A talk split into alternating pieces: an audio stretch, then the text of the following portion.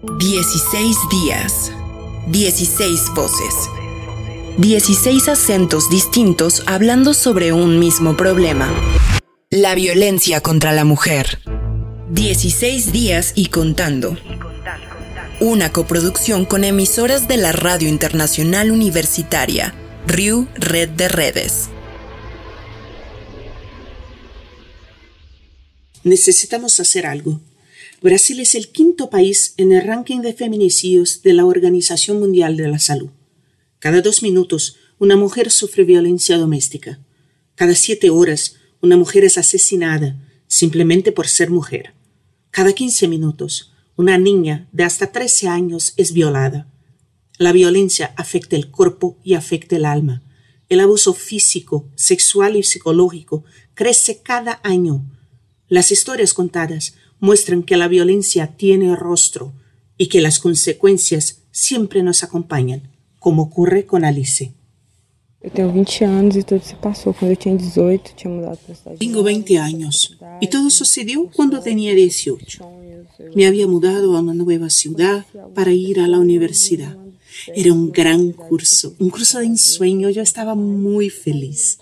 Conocí a algunas personas y una de estas muchas amistades conocí a un chico. Salimos, hablamos, fue una persona súper amable conmigo. Salimos un día, fuimos a un bar, bebimos, había llamado a algunos amigos míos para que me acompañaran. Todo fue normal. Fuimos a otro bar y lo encontré muy incómodo en ese momento, luciendo como si estuviera preocupado. Entró y salió del bar, luego se sentó, bebimos un poco más. Bebí la bebida y descubrí que tenía un sabor muy extraño, un sabor que no me era familiar. Le mencioné esto y me dijo que no, que la cerveza sabía así.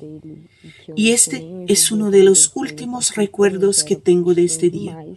Me desperté en una cama extraña, acostada a su lado, y no tenía ninguna relación romántica con él, así que eso me hizo pensar. Me toqué para ver si estaba vestida. Yo estaba. Traté de despertarlo para preguntarle qué había pasado y no se despertó. Mi primera intuición fue tomar su celular y mirar la galería.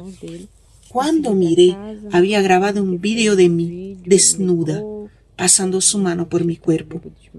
Y ahí fue cuando me di cuenta de que me había abusado. Fue entonces cuando tomé un respiro y traté de ser lo más racional posible. Estaba sola con él en una casa que no tenía ni idea de dónde estaba. En este momento era muy vulnerable a sus manos. Me arreglé para ir a casa. En el camino le pregunté por el vídeo. Él negó que probablemente estaba demasiado borracho para haber hecho eso. Se disculpó conmigo. El otro día hablé con los amigos que estaban conmigo la noche anterior y acabé dándome cuenta de que nos habían dopado. El lunes llamé a una persona de confianza y le conté toda la historia. Ella me acompañó a la comisaría. Intentamos hacer el informe y no pudimos. Regresamos el otro día a la comisaría de la mujer y hicimos el informe. No era la primera vez que él hacía esto. Ya lo habían arrestado por drogar, violar e intentar matar a otras mujeres. Posteriormente me hice un reconocimiento médico, fui al hospital, tomé la medicación y el proceso no siguió adelante por falta de pruebas. Tuve que irme de la ciudad por miedo a represalias y casi dos años después todavía no he recuperado completamente mi vida. Pero me alegro de no haber entrado en las estadísticas de otra mujer muerta. Mi cuerpo es mi hogar. Si estoy dormida, inconsciente, no violes mi cuerpo. No viole mi casa. Respeta mi deseo de ser acariciada. Espera el sí cuando esté lúcida, despierta, mirándote a los ojos, mirándote, pasando tus manos por mi cuerpo, besándome. Incluso si es un encuentro casual, solo un encuentro carnal, solo por sexo, tengo que autorizarlo, tengo que decir sí, decir que quiero. Tengo que darte permiso para tocar mi cuerpo. Mi cuerpo es mi hogar, lleno de vida, de expectativas, de sueños, de alegrías y miedos. Es mío. De Brasil, Débora López y Sani Mustafa, de UFOP y Audioids.